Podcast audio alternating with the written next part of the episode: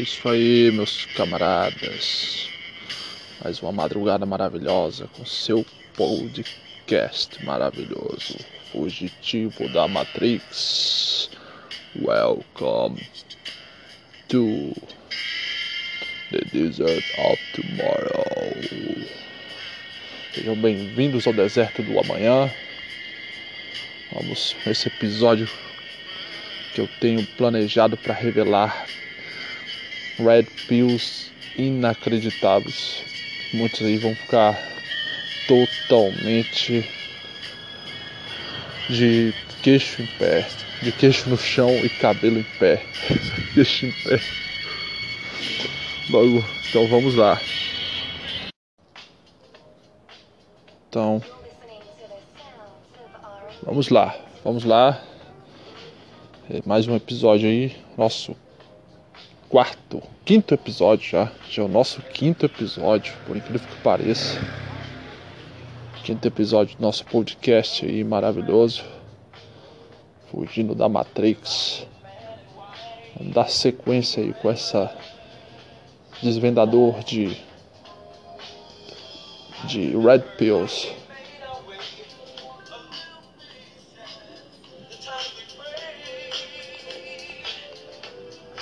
Vamos seguindo aí.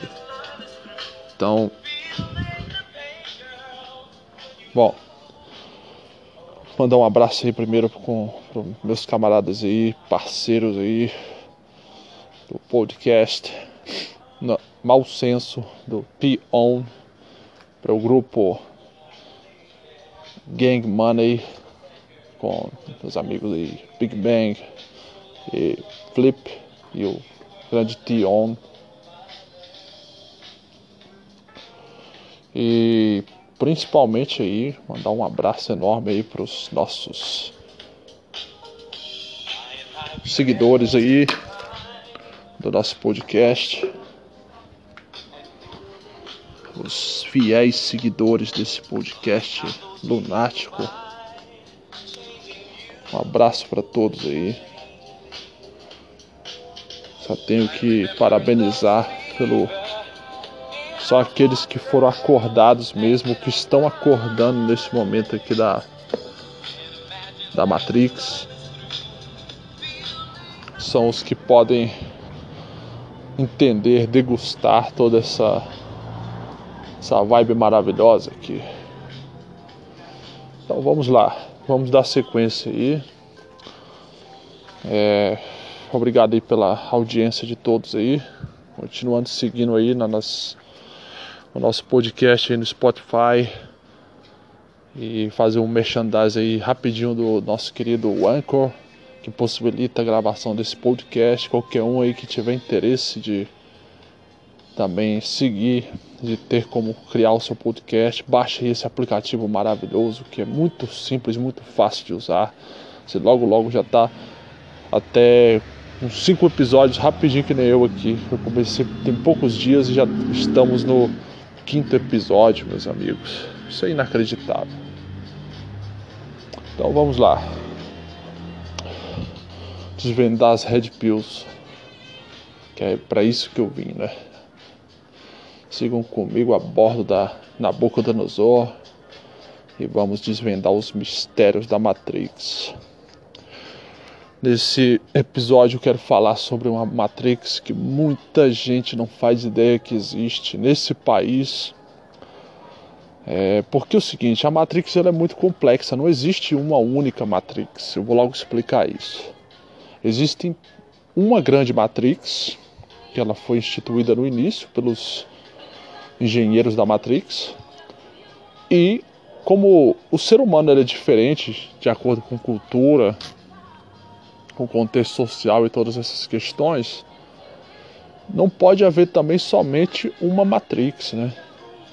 Existe uma necessidade de que várias mat é, micromatrix, matrix menores que seguem também o, o, a agenda dessa grande matrix, sejam instituídas em vários âmbitos sociais, culturais é, e principalmente na questão do sistema de governo, né?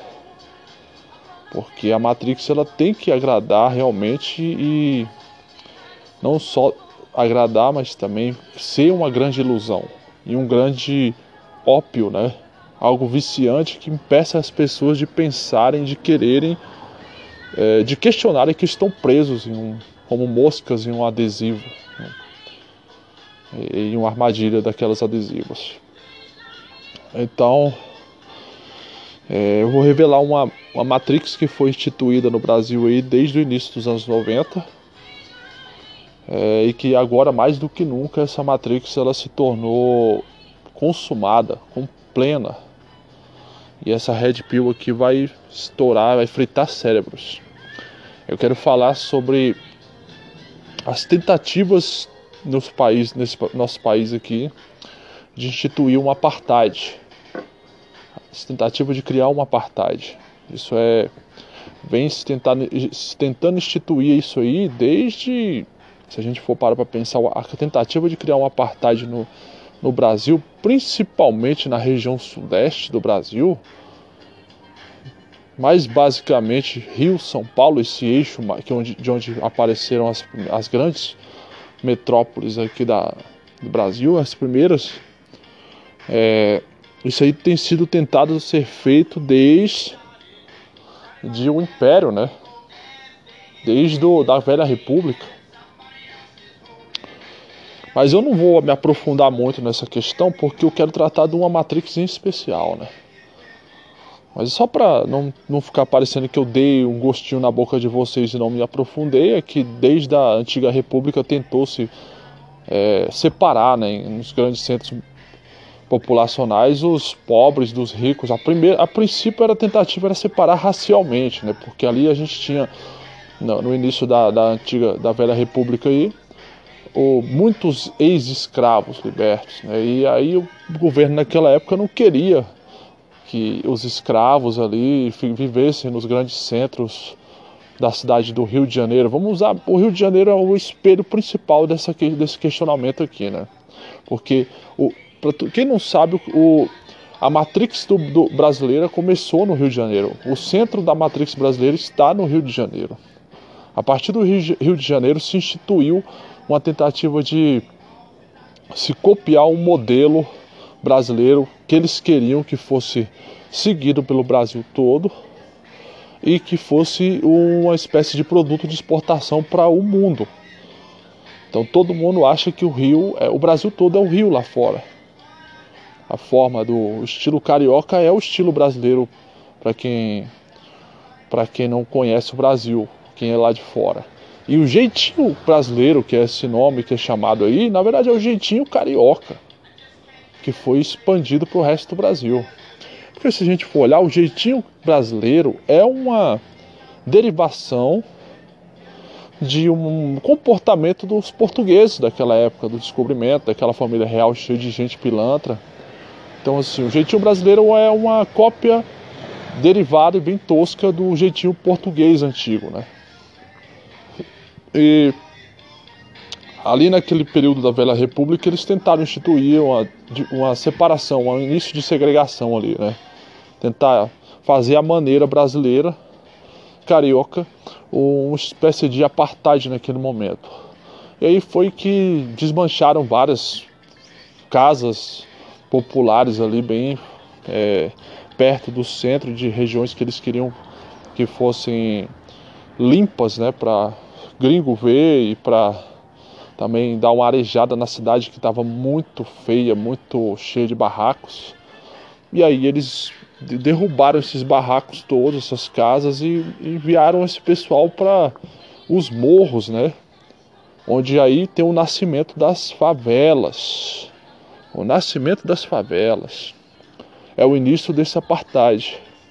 E aí, durante todo o século XX, você vai ver um uma segregação cada vez maior das, é, entre o pessoal que não morava na favela e o pessoal que morava nessas favelas, que geralmente, a princípio, ali no início, eram grande parte dos escravos recém-libertados, pessoas pobres, depois foi vindo uma grande onda de imigrantes aí no século XX aí é, para o Rio de Janeiro, oriundos do Nordeste principalmente, E aí esse pessoal começou a ser alocado ali na região das favelas ali, né? É um filme que trata, mostra muito bem essa realidade aí, é, não do início da criação disso aí, mas como é que era essa realidade da, dessa região aí é, no, nos anos 70. É o, o Cidade de Deus, né? O Cidade de Deus ele é um retrato bem fiel dessa realidade aí. E aí a gente tem o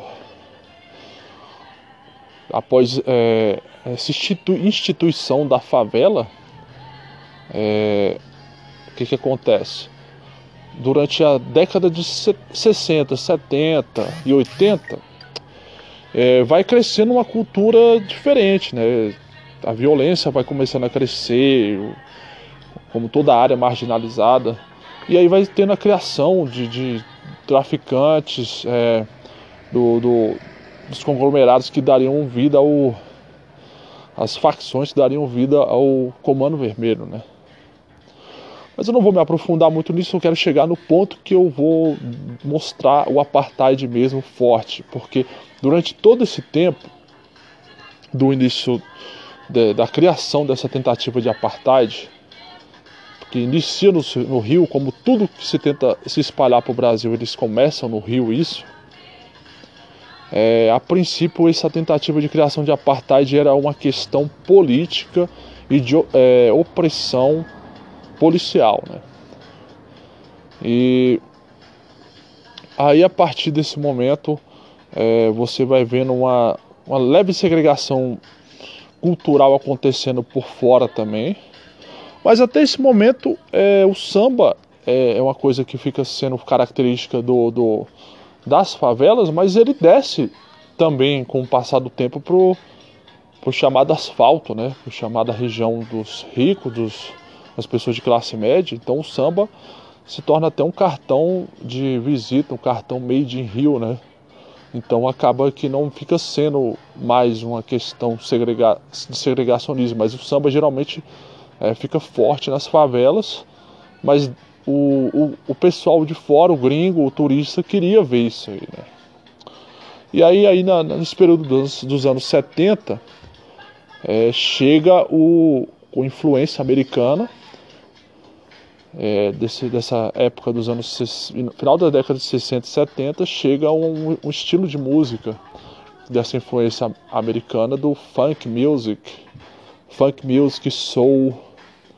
Uma música totalmente negra de tentativa de, como é que se fala, mostrar as raízes negras. Justamente surgiu também esse, esse, esse movimento musical ao lado do movimento cultural e político do, dos Panteras Negras, da luta pelos direitos civis dos negros, e essa, esse tipo de música veio a chegar ao Brasil e no Rio de Janeiro, é, nessa região, principalmente das favelas, foi bastante abraçado isso aí, justamente por ter uma grande comunidade negra que se sentia ali é, à margem da sociedade, queriam ter a sua é, a sua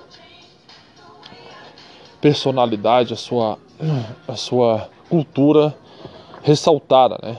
E tem alguns cantores aí que vão aparecer aí, o, o movimento forte aí no, no Rio de Janeiro, que se expande depois para as periferias de São Paulo. E isso aí fica praticamente junto com o samba, né, que sempre foi a cultura pesada mesmo do Rio de Janeiro, é uma cultura meio que marginalizada ali do, do, do, dessa região das favelas. Só que o grande problema vai começar depois do fim da, do, governo, do governo militar. Né? Assim que acaba o governo militar, começa a haver uma abertura, né? Uma abertura para uma maior liberdade. E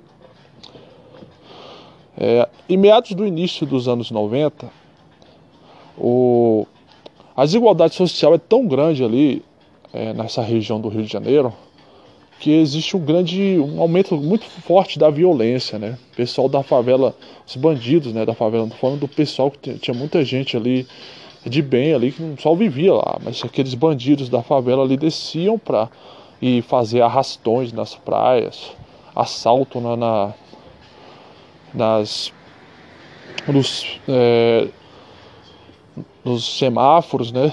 E a violência crescia gigantescamente no Rio de Janeiro nesse momento aí. E por um acaso vai, vai começar um fenômeno aí é, bilateral nos Estados Unidos. É, o que acontece? A gente vai sair um pouco do Rio para explicar o que estava acontecendo nos Estados Unidos mais ou menos nesse mesmo período. Final dos anos 80 e início dos 90, os Estados Unidos viviam a onda ali forte da Sinful Pop, né, do Sinful Pop, Pet Shop Boys, uh, Duran Duran, essas bandas aí que usavam muito os teclados, alguns é, instrumentos mais eletrônicos. Isso aí foi, dominou praticamente toda a década de 80 nos Estados Unidos e espalhou-se, né? Virou uma, uma grande moda aí por todo mundo. Só que aí o que acontece? Finalzinho dos anos 80 aí você vai ver a tentativa de criar esse tipo de música em Miami dos imigrantes aí de Cuba, de Porto Rico, os latinos aí querem fazer uma música baseada assim nessas tendências do simple pop, é, junto com a sua tempero, o seu tempero assim meio salsa, meio mambo. E nesse momento também o hip hop americano começava a ficar muito forte ali, se fortalecer bastante. E entra também um pouco de uma um temperinho também do hip hop. E aí eles criam um movimento musical aí em Miami, que faz sucesso principalmente entre os latinos de Miami, que é o Miami Bass.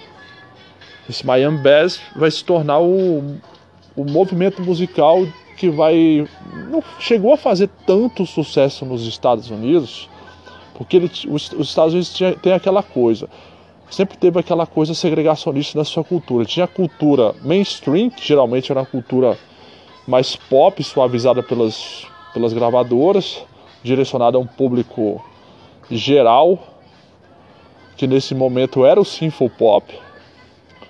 Tinha uma cultura mais branca, porém alternativa, mais underground, que era os post-punk, o a própria é, segunda leva do heavy metal e, e, tinha o hip hop, né, que era totalmente marginalizado na sociedade, que crescia muito ali, mas era, era mais totalmente focado na, na comunidade marginalizada negra dos Estados Unidos. E nesse momento os latinos tinham essa representação cultural deles, ou seja, cada um no seu quadrado. E aí o, em Miami, pelo fato de ter um número gigantesco de, de brasileiros, também tinha muitos brasileiros ali naquele momento, tinha cubanos, pessoas do Caribe ali no geral, porto-riquenhos, eles curtiam muito, tinha aquelas boates, danceterias com, que tocavam o tempo todo o Miami Bass. Aí a gente vai virar para os anos 90 e esse ritmo continua fazendo muito sucesso ainda em Miami e ele vai influenciar, esse ritmo vai influenciar duas vertentes que vão acontecer aí. Vai influenciar diretamente o, o Eurodance, alguns europeus vão conhecer por alto Miami Bass e vão dar uma eletrônica, eletrônica é, tornar mais eletrônico isso aí, né? E levar para Europa. E nesse mesmo período aí, vamos ter o, o DJ Malboro, DJ Malboro, que era um DJ aqui do, lá do Rio de Janeiro, e que ele frequentava tanto a favela como a alta roda carioca, né? E aí ele vai fazer uma viagem lá pro, pro, para Miami e vai conhecer o Miami Bass, tocado ali nas danceterias e boates de, de Miami. E ele gosta muito naquele momento do daquele ritmo e resolve levar isso pro Brasil. Se a gente for olhar, a grande maioria dos ritmos fortes aí do Brasil, durante a década de 70 para frente, vai ser alguém que visitou e conheceu e colocou aquela influência ali para tocar no Brasil ao seu estilo.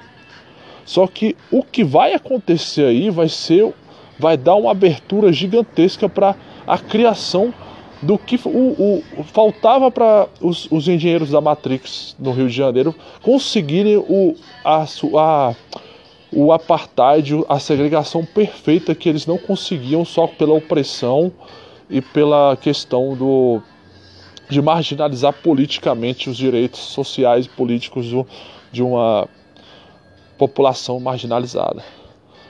Então o que que acontece? DJ Malboro leva essa música, começa a tocar nas, nas boates ali do, do, do, Rio de Janeiro e ele começa a usar sua influência também, seu, seu conhecimento com o pessoal do Comando Vermelho do Rio, pessoal lá das favelas. E ele mostra essa música, começa a fazer suas mixagens, né, seu estilo.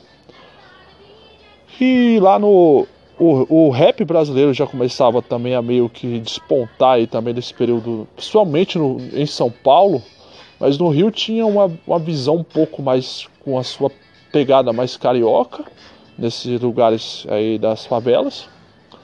E aí quando o DJ Malboro mostra é, essa tendência meio com uma pitada meio de Miami Bass, então o o pessoal da favela começa a se interessar de gravar isso. E aí os traficantes, aí, principalmente do Comando Vermelho no Rio, resolvem financiar, até principalmente como lavagem de dinheiro, né?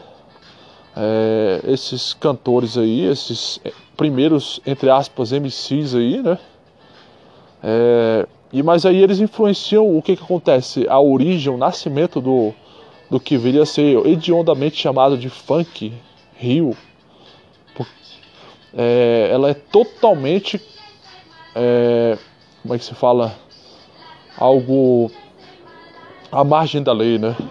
Porque esses primeiros funkeiros, entre aspas, esses primeiros MCs, eles canta, cantavam ali, o início do, desse, desse novo estilo aí, ele é totalmente propagandista do, do Comando Vermelho, com, com, contrabandista da vida do. idolatrando os, os traficantes, né? Você tem até uma máxima música que é o símbolo desse início desse movimento, que é aquele que é o tema do, do Tropa de Elite, né? Para papapapapa, é, bonde do, do, do, esqueci como é que é o nome, é Rap das Armas que eles chamam, né? Rap das Armas. Isso aí é, é, o, é o exemplo perfeito de como é que nasceu o, o, o Funk Rio. E aí você pensa, mas e aí? Você contou a história do funk, soul, que lá do, do, dos anos 70. E você contou uma outra história aí, que esse, esse funk que a gente chama funk, ele, ele é uma cópia carioca do, do, do, estilo que não tem nada a ver, que é o Miami Bass. É isso mesmo, é isso mesmo que aconteceu. O que acontece? Essa galera trouxe essa música Miami Bass e colocou a sua visão carioca ali misturada. E aí eles queriam ter um apelo é, mais, como é que se fala, étnico-social, né? Para que aquilo fosse abraçado pela, pelo pela pessoal da favela.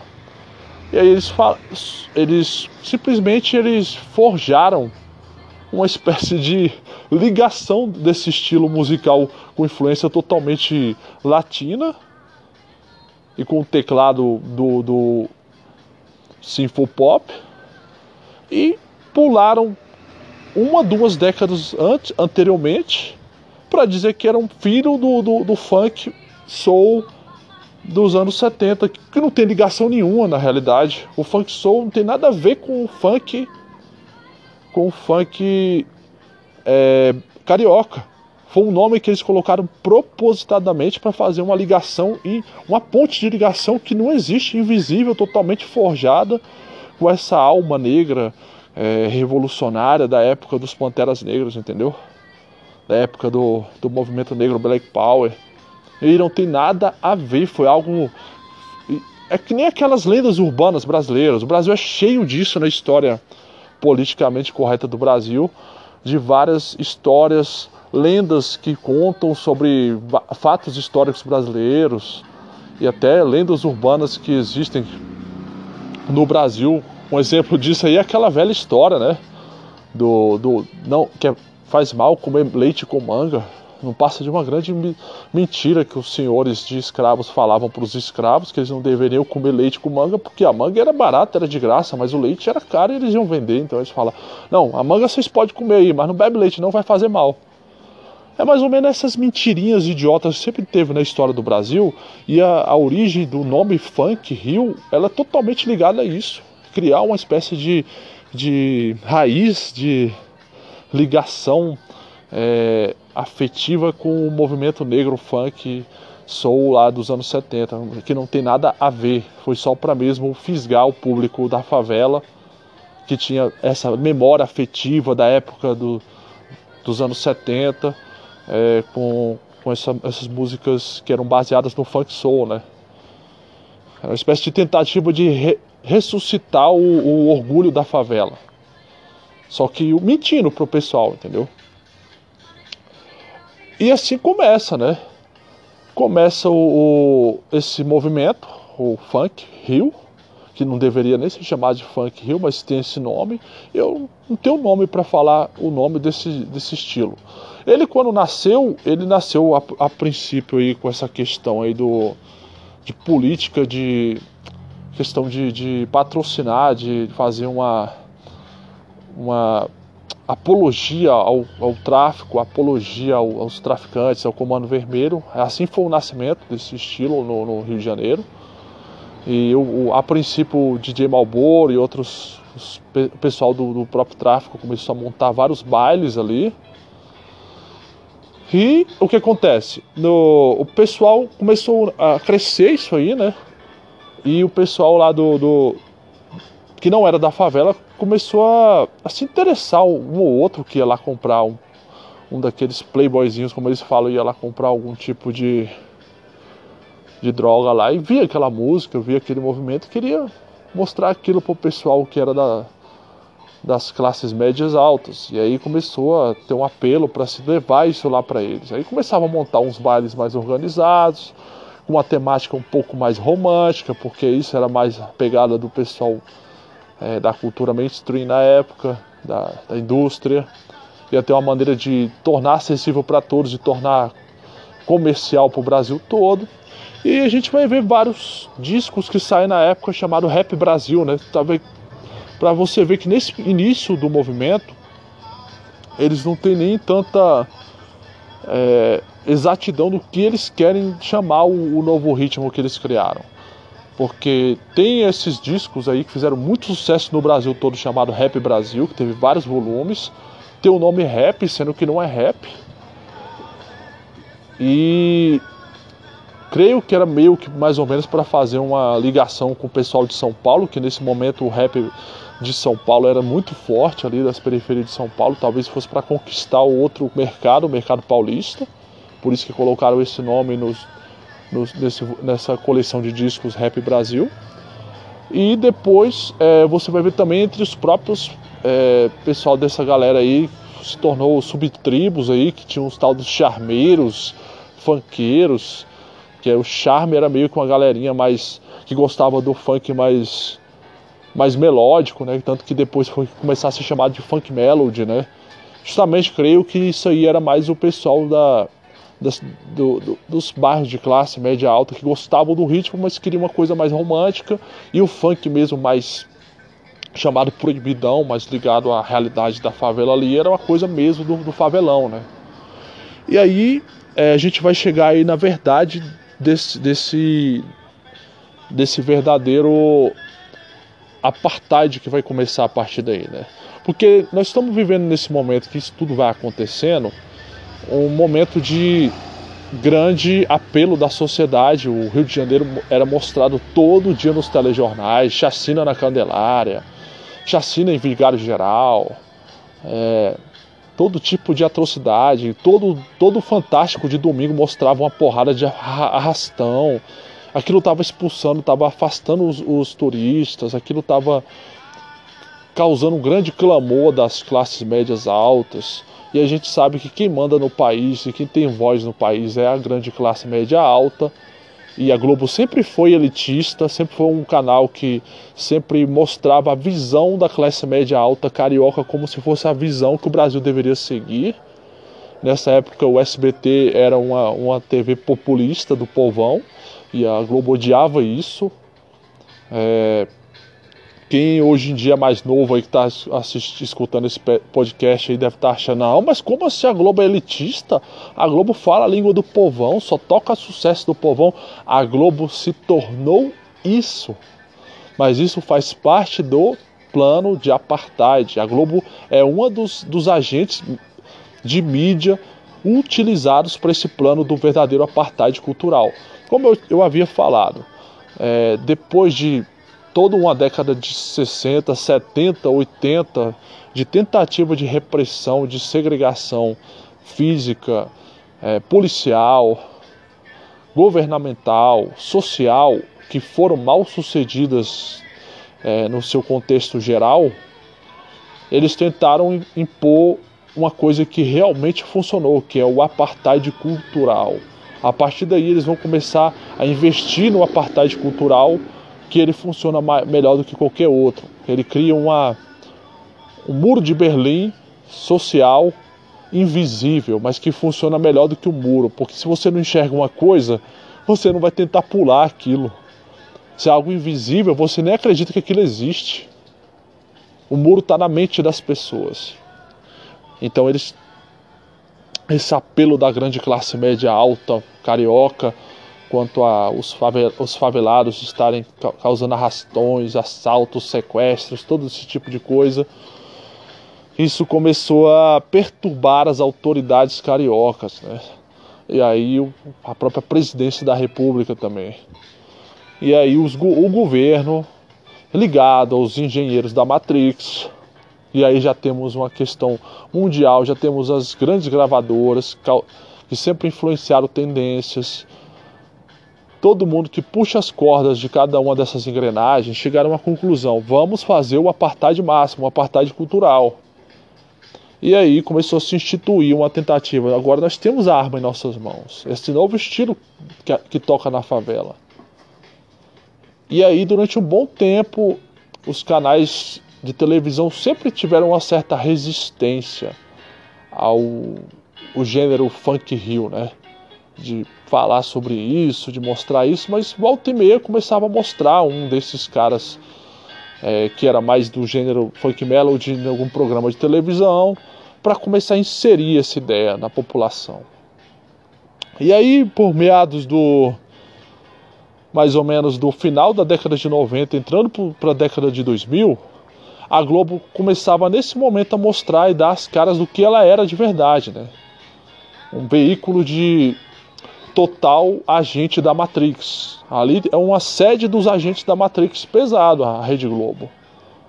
E aí, inclusive a Rede Globo tem nas suas mãos alguma das maiores gravadoras, a Som Livre, entre outros, que controla o gosto popular e que também injeta dinheiro pesado nas rádios.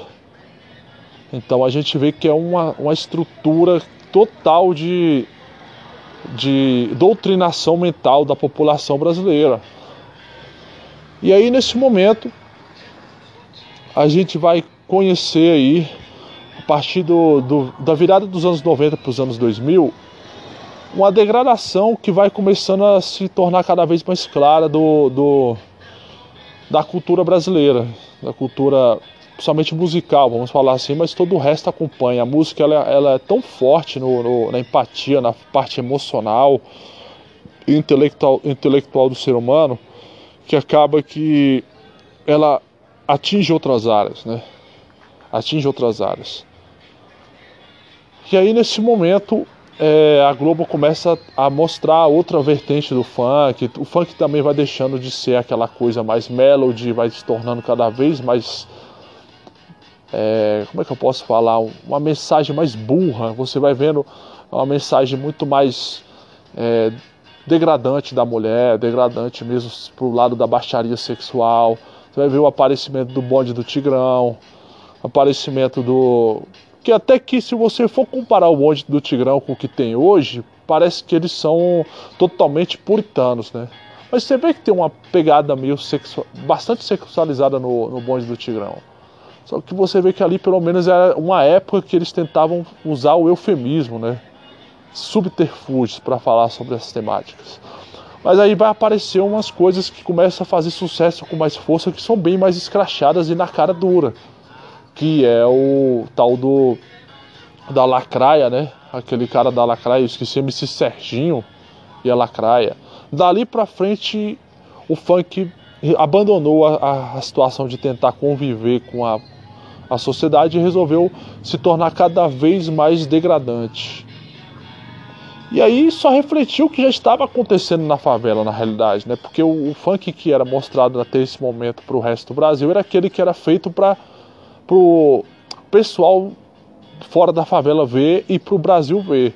Porque dentro da favela sempre continuou tendo aquele tipo de funk mais escrachado, os bailes funk com todas as suas abusos de drogas e abusos de todo tipo, né? E aí a gente vai ver cada vez mais essa realidade de dentro da favela sendo mostrada, jogada na cara da sociedade, né? E nesse momento, já entrando já nessa década do primeira década dos anos 2000, já vai sendo começado a mostrar sucessos cada vez piores e mais irritantes a cada e as letras vão desaparecendo, vai se tornando cada vez mais ridículo o, o, o estilo, vai se tornando cada vez mais sexualizado, depravativo, vai se tornando quase que um desfile de, de aberrações, né? Tal de mulher melancia e o caramba de asa que vai aparecendo aí. E a mídia cada vez mais vai dando mais espaço para esse pessoal. Nesse momento a mídia, vários canais de televisão começam a mostrar cada vez mais isso, tentar acostumar cada vez mais a sociedade com isso. E aí é nesse período que várias ONGs começam a ficar muito fortes ali no, no, no, no Rio de Janeiro ali, ONGs todas vindas da, da oriundas também a, é, patrocinadas por movimentos políticos, sociais, pela própria Rede Globo, que faz parte também, braço dos agentes aí da, da Matrix.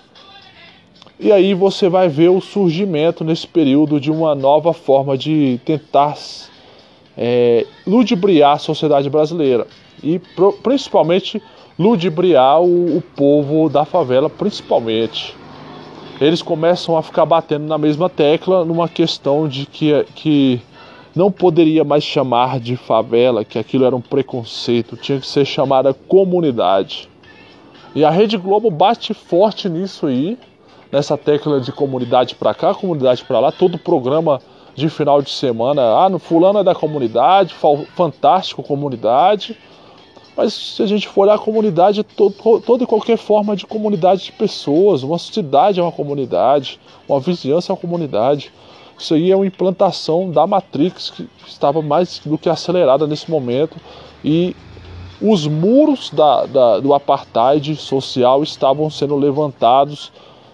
Até você volta lá atrás em 1984 do George Orwell, que é mudar as palavras, o sentido das palavras para que você possa criar um tipo de gatilho mental que faça a pessoa desassociar certa coisa de outra coisa.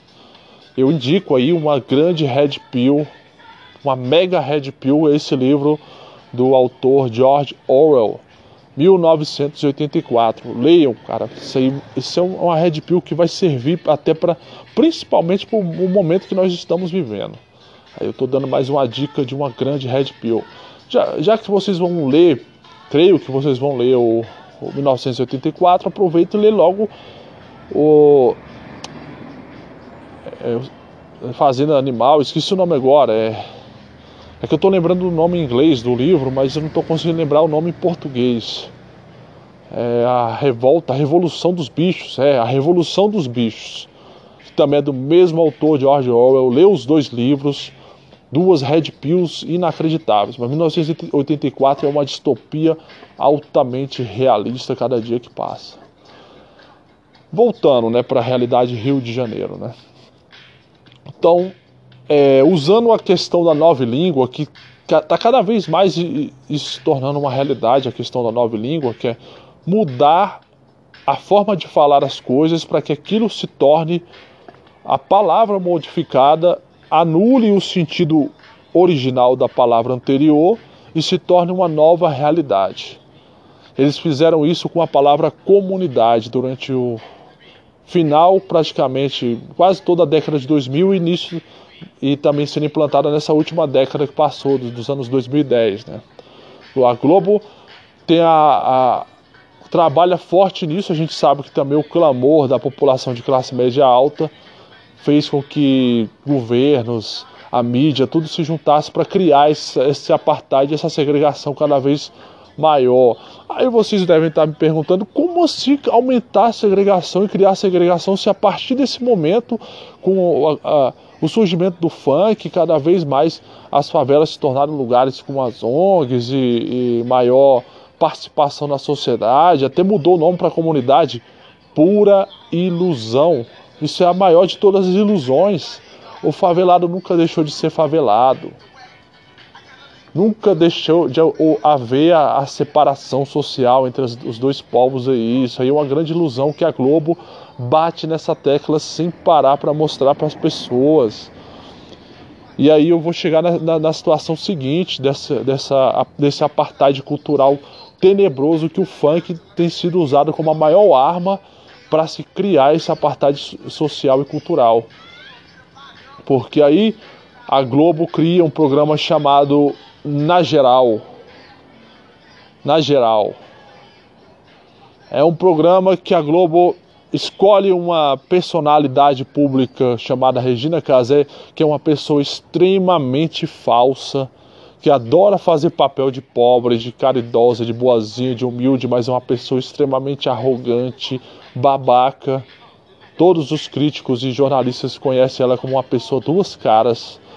E essa indivídua, ela era o, a cara que a Globo queria, que ela tem cara de pobre se você for olhar.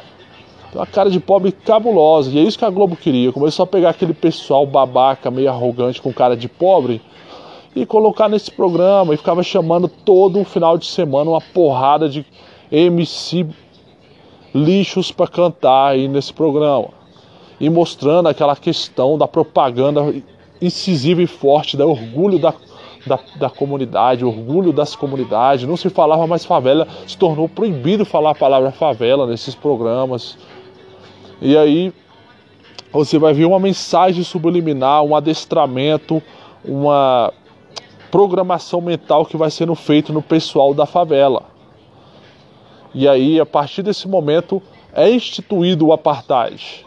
Mas assim, já estava sendo instituído desde de muito tempo, só que nesse momento estava sendo consolidado de uma vez por todas, porque eles começaram um processo de retardamento mental no, na população da favela.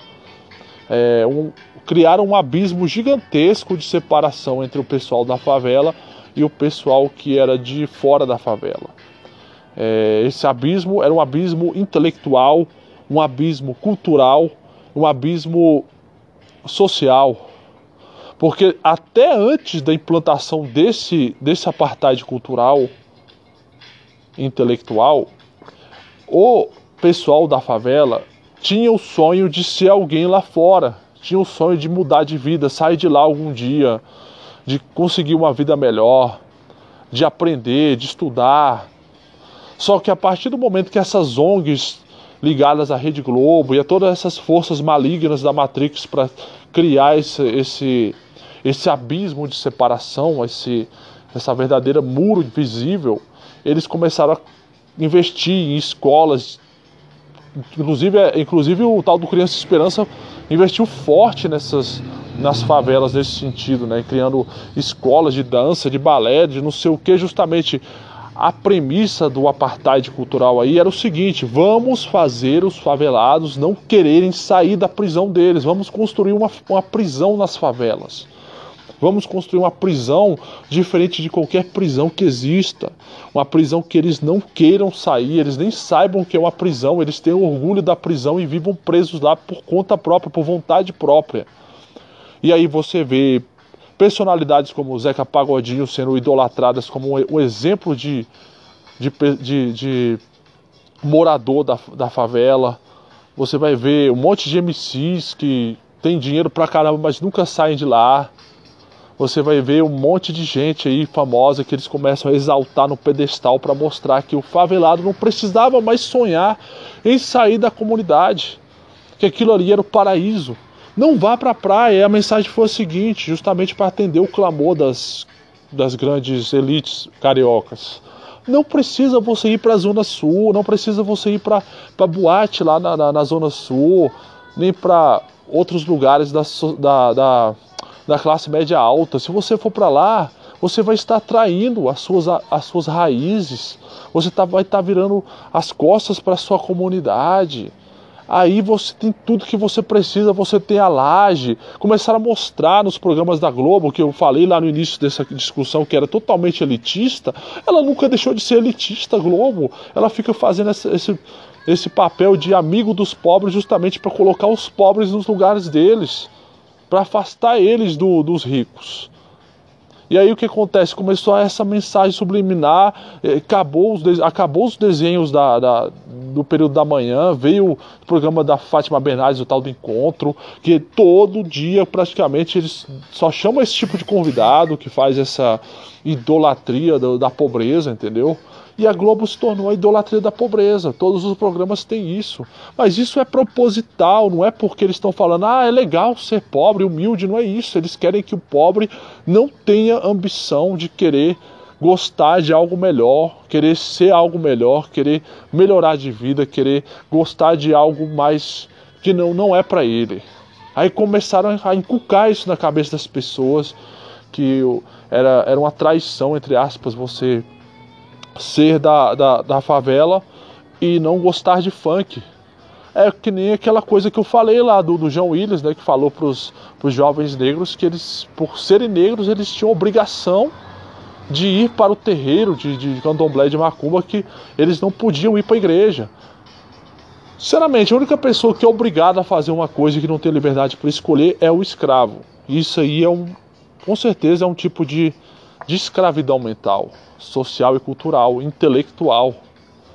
Aí tem essa, essa intelectualidade esquerdista, essa inte, intelectualidade da Matrix que fica tentando rebaixar a, a o, o, aprendizado de tudo quanto é coisas e, e tentar focar só em uma coisa. Justamente o que os acadêmicos têm feito muito hoje em dia. Ah, não, não vamos estudar sobre filosofia de Nietzsche, de, de, de Goethe, sobre os clássicos da literatura, sobre música clássica. Não, vamos influenciar a juventude a estudar sobre um monte de, de teólogos esquerdistas, teólogos não, filósofos esquerdistas. Vamos falar para eles sobre, para eles estudarem somente a história do, da, da África, a história dos negros. Não, cara, não é isso. Isso aí é ensinar as pessoas a viverem num mundinho ali, só deles ali. Não é que eu estou dizendo que é errado ensinar a história da África. Não é, não é errado ensinar a história de nada. Você tem que ensinar tudo. Mas não focar só em uma, uma questão.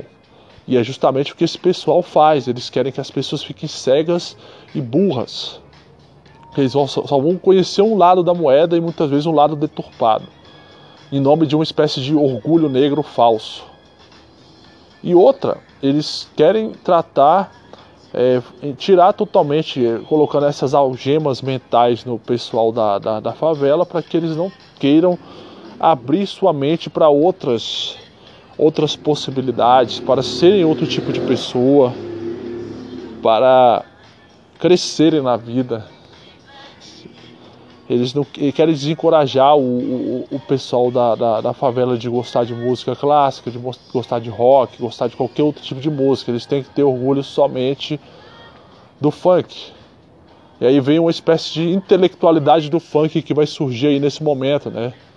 Se você for ver, tem entrevistas interessantes do Regis Tadeu com esse pessoal. É, que são pessoas que fazem funk ou pessoas que representam ONGs da favela.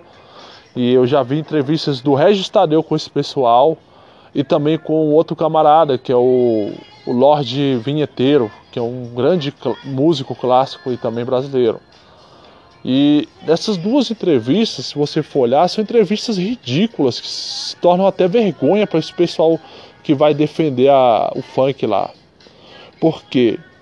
Porque você vai ver o, nível intelectual desse pessoal que vai de, defender o funk.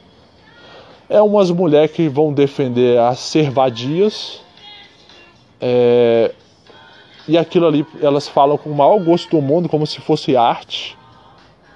E aí você vai ver uns moleques com as caras de peba do caramba que vão lá falar e o, vão debater com o Regis Tadeu, com esse pessoal, e os caras não tem argumento nem para falar nada. E o, e o, cara pergunta: Você lê algum livro, cara? Não. o moleque, tipo, eles, o funk, sinceramente, ele incentiva. O funk rio ele incentiva a ignorância, incentiva a pessoa a não querer estudar, a pessoa a não querer nada. Coloca isso justamente para castrar mentalmente a, a juventude do, das favelas. Ah, não precisa, jovem, de você estudar, de você querer aprender, você querer ser alguma coisa na vida. Você tá na favela aqui, o pessoal da comunidade, né? não pode falar favela. Na comunidade você tem chance de ser um MC. Na periferia você pode ser um MC. Você não precisa estudar. Só fica fazendo uns batuques escroto do caramba e repetindo a mesma babaquice, falando um monte de palavrão, sacanagem. Você vai ser alguém na vida, vai ganhar muito dinheiro. E é isso aí que é o, o que está acontecendo hoje. Então, esse apartheid está no seu ápice agora, né? Porque agora você tem uma, uma. Isso se espalhou pelo Brasil. O pior de tudo é isso. O apartheid aí se espalhou por todo o Brasil. Esse apartheid do funk. O apartheid social. Separando a periferia do restante da sociedade. E o pior é que é o seguinte, antes de se tornar uma moda, porque o que, o que acontece, a minha crítica maior é o seguinte, antes dos anos 2000 para trás, você tinha um cenário musical que representava o povo brasileiro no geral, que tocava nas rádios, que tinha várias festas, vários nichos que você poderia participar, de todos os tipos de gêneros musicais possíveis. Tinha a galera do rock, tinha a galera do, do, do reggae, tinha a galera do, de todos, do pagode, tinha os funkeiros, tinha o, o rap, todos bem, bem é, acentuados, com suas próprias características, o, o, sua própria linguagem. Eram muitos, muitas vezes ritmos populares de todos ouvirem. E assim, tinha essa diversidade no Brasil cultural. Cada um escolhia o que queria, eu escolhia ouvir todos. Só que hoje a, acabou isso, acabou, não existe mais liberdade de expressão musical no Brasil. As gravadoras obedecendo essa demanda aí dos controladores de tudo aí, elas apelaram para o seguinte: agora só existe espaço para dois gêneros musicais, mais nada. Agora é funk, funk, funk, funk sertanojo, sertanojo, sertanojo. Eu não vou falar sobre sertanojo nesse episódio, eu vou guardar para falar sobre essa outra segregação, esse outro apartheid depois. É outro plano, o sertanojo é outra história, não tem nada a ver com a história do apartheid cultural brasileiro, da separação dos negros e dos favelados do restante da população. O sertanojo entra em outra história. E mais pra frente eu vou falar sobre isso. Mas hoje é o seguinte, hoje você vê, liga um rádio, vai numa festa, numa, num lugar, as pessoas ouvindo mesmo som, música nas ruas, é, nos carros que passam, você vai ver só vai tocar dois gêneros musicais. Aí o cara, ah, mas tem muito forró, tem. Mas o que acontece? É o que eu falei, antigamente os gêneros tinha todos, você via as pessoas ouvindo dois, três, quatro, cinco deles, ou então ouvia um ali, outro aqui. E cada um tinha sua própria característica própria, sua própria alma. Hoje, você não sabe diferenciar o, o, o forró do sertanojo. E tem uns forró que você não sabe diferenciar do, do que é de forró paché, ou então parece que os três viraram toda uma coisa, tem uns sertanojos que parece funk, ou seja, você não sabe mais dizer o que, que é o que. Fizeram uma, uma, um grude, uma mistura infernal de fezes com bosta, estrume e vômito, batendo no liquidificador e se tornou a cultura musical brasileira de hoje em dia. Então hoje você não tem variedade. Se você quiser ouvir alguma coisa diferente, você tem que ligar numa rádio que toca música internacional, que aí você vai ver algo diferente. Agora, se você for ouvir rádio que só toca música, as mais tocadas brasileiras, você só vai ouvir as duas coisas só: sertanojo, funk, funk sertanojo, ou alguma tentativa do funk ser pop, estilo essas criaturas de onda chamada Anitta e outras dessas prostitutas da mídia brasileira é, fazem, né? Que elas não cantam nada e tentam ser, ser famosas com atitudes de prostituta, né? Mostrando tatuagem na bunda e coisa do tipo. Então, assim, sinceramente, é triste. É triste o que se tornou o mercado é, musical brasileiro. É triste isso que está acontecendo com essa juventude brasileira, principalmente da, da região da, da, das favelas, né? Pessoas que estão sendo desencorajadas de buscarem ser seres humanos, de buscar serem livres, pensar por conta própria, estudar, querer ser alguém. Estão presos lá, estão presos, eles não enxergam mais, eles acham que aquilo ali é tudo na vida deles, ficar na laje lá pegando sol, porque lá eles podem ouvir o funk deles, podem fazer o seu baile funk, e ouvir o funk e morrer pelo funk. E é um gênero totalmente criminoso, cara. É um gênero totalmente criminoso que só incentiva o que não presta, incentiva o uso de drogas, incentiva o... a pedofilia, a violência contra a mulher, a violência sexual contra a mulher. Tudo isso é influenciado. Aí vai falar, ah, por que você está falando isso? Mas é. Quantos e quantos. É... Você vai ver o, o comportamento dessas pessoas, cara, quando estão lá. Você vai ver o tanto que de notícia que passa de violência sexual coletiva nesses bailes funks contra certas moças, às vezes, na maioria das vezes até de menor, menor de idade. O uso de droga acontece ali como se fosse beber água. Então assim, vai me falar que eu estou sendo hipócrita de falar isso, hipócrita que nega que isso acontece.